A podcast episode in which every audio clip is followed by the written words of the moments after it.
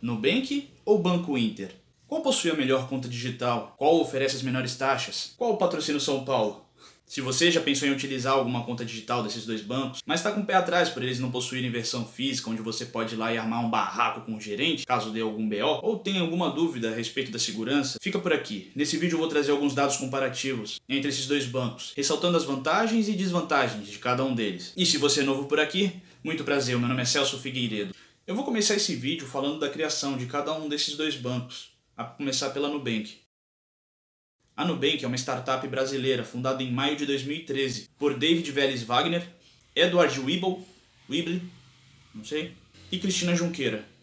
Já em 2016 ela foi avaliada em 4 bilhões de dólares, se tornando assim uma empresa unicórnio. E para você que não sabe o que é uma empresa unicórnio, são empresas de tecnologia privada que são avaliadas em mais de 1 bilhão de dólares antes de abrir o seu capital na bolsa, ou seja, antes de realizar o IPO. Até a data de publicação desse vídeo, a Nubank não possui capital na bolsa e nem sinal de IPO a caminho. E infelizmente, um dos pontos negativos da Nubank é que menores de idade não podem abrir conta, nem mesmo para função débito.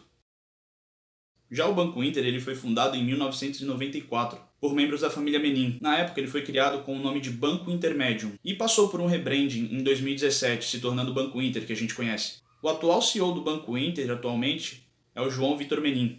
E eles são o banco digital mais completo atualmente. Eles possuem conta corrente, eles têm a função crédito, eles possuem uma plataforma de investimentos, eles possuem seguros, consórcios e muitas outras facilidades, como compras com cashback. O Banco Inter, diferente da Nubank, ele possui capital na bolsa de valores e opera sob o código BID3 ou BID4. E outra diferença da Nubank é que menores de idade podem criar conta no Banco Inter, com autorização dos seus responsáveis, é claro. Só que para menores de idade só possuem acesso à função débito e investimentos em renda fixa, que eu já vou falar daqui a pouquinho sobre isso. Agora eu vou falar alguns dados técnicos comparativos entre os dois bancos. Os dois bancos possuem a bandeira Mastercard e são internacionais, e os dois também possuem anuidade zero.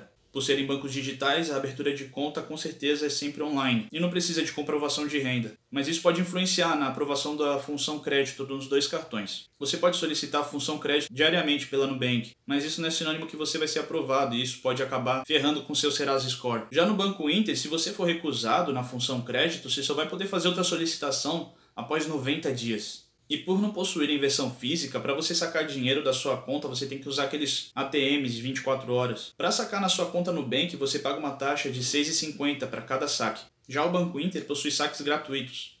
E é agora que as coisas começam a ficar interessantes. A conta da Nubank não é exatamente uma conta corrente, é uma conta de pagamento, segundo o que está escrito lá no site deles.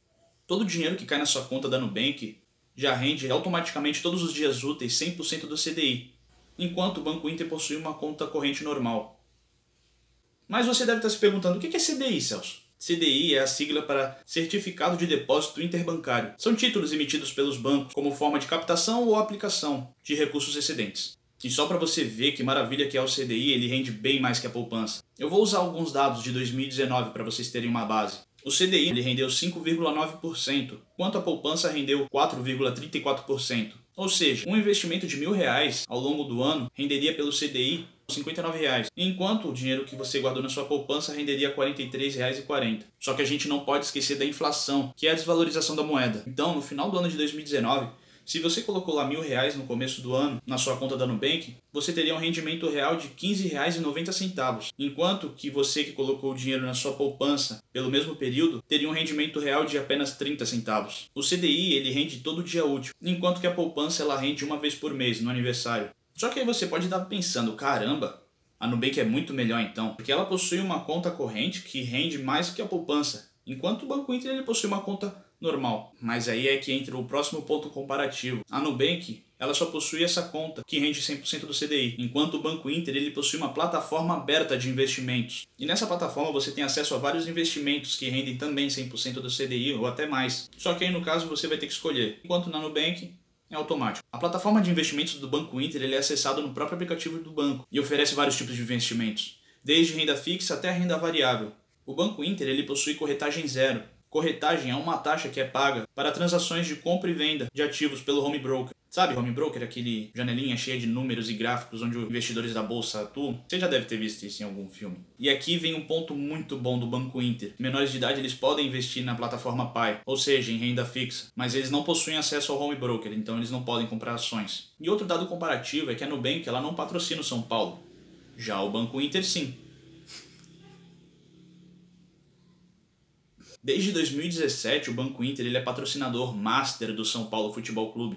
E eles oferecem até mesmo um aplicativo e um cartão exclusivo para clientes tricolor. E se você está achando que isso é só estética, você está muito enganado. Porque ao utilizar o cartão Morumbi, 50% do resultado das transações, seja ela de crédito ou débito, vai para o São Paulo. Além disso, os clientes tricolor participam de promoções exclusivas no Twitter e Instagram oficiais do Banco Inter. Então, para você que é torcedor do São Paulo e quer ajudar o seu time, o Banco Inter é uma boa pedida. Ambos os bancos são bem conceituados no mercado e possuem baixa chance de quebrar. Mas caso ocorra, você não precisa ficar preocupado ou com medo de perder todo o seu dinheiro. A conta da Nubank, por exemplo, é uma conta de meios de pagamento, não uma conta bancária, como eu já falei. E por conta disso, todo o dinheiro que é depositado na sua no conta são aplicados em títulos públicos, no caso, CDI e ele fica separado do patrimônio da Nubank. Logo, todo o seu dinheiro aplicado está seguro lá. E caso dê algum pepino, é só pegar todo o seu dinheiro investido em patrimônio público e transferir para alguma corretora, por exemplo. Mas sempre que algum banco vai quebrar ou alguma coisa do tipo, ele já dá vários sinais muito tempo antes. Então, se tiver para acontecer algum BO desse tipo, você vai ficar sabendo bem antes. Já no Banco Inter, pelos investimentos serem feitos em títulos públicos propriamente dito, eles possuem garantia do FGC, como por exemplo o CDB e o LCI. E essas são as maiores e mais impactantes diferenças entre os dois bancos. E aí, qual é o seu preferido? Você já usa algum dos dois? Comenta aí embaixo. Eu, particularmente, eu possuo conta nos dois, mas eu utilizo mais a Nubank, por ela ter me liberado a função crédito. Troca Banco Inter.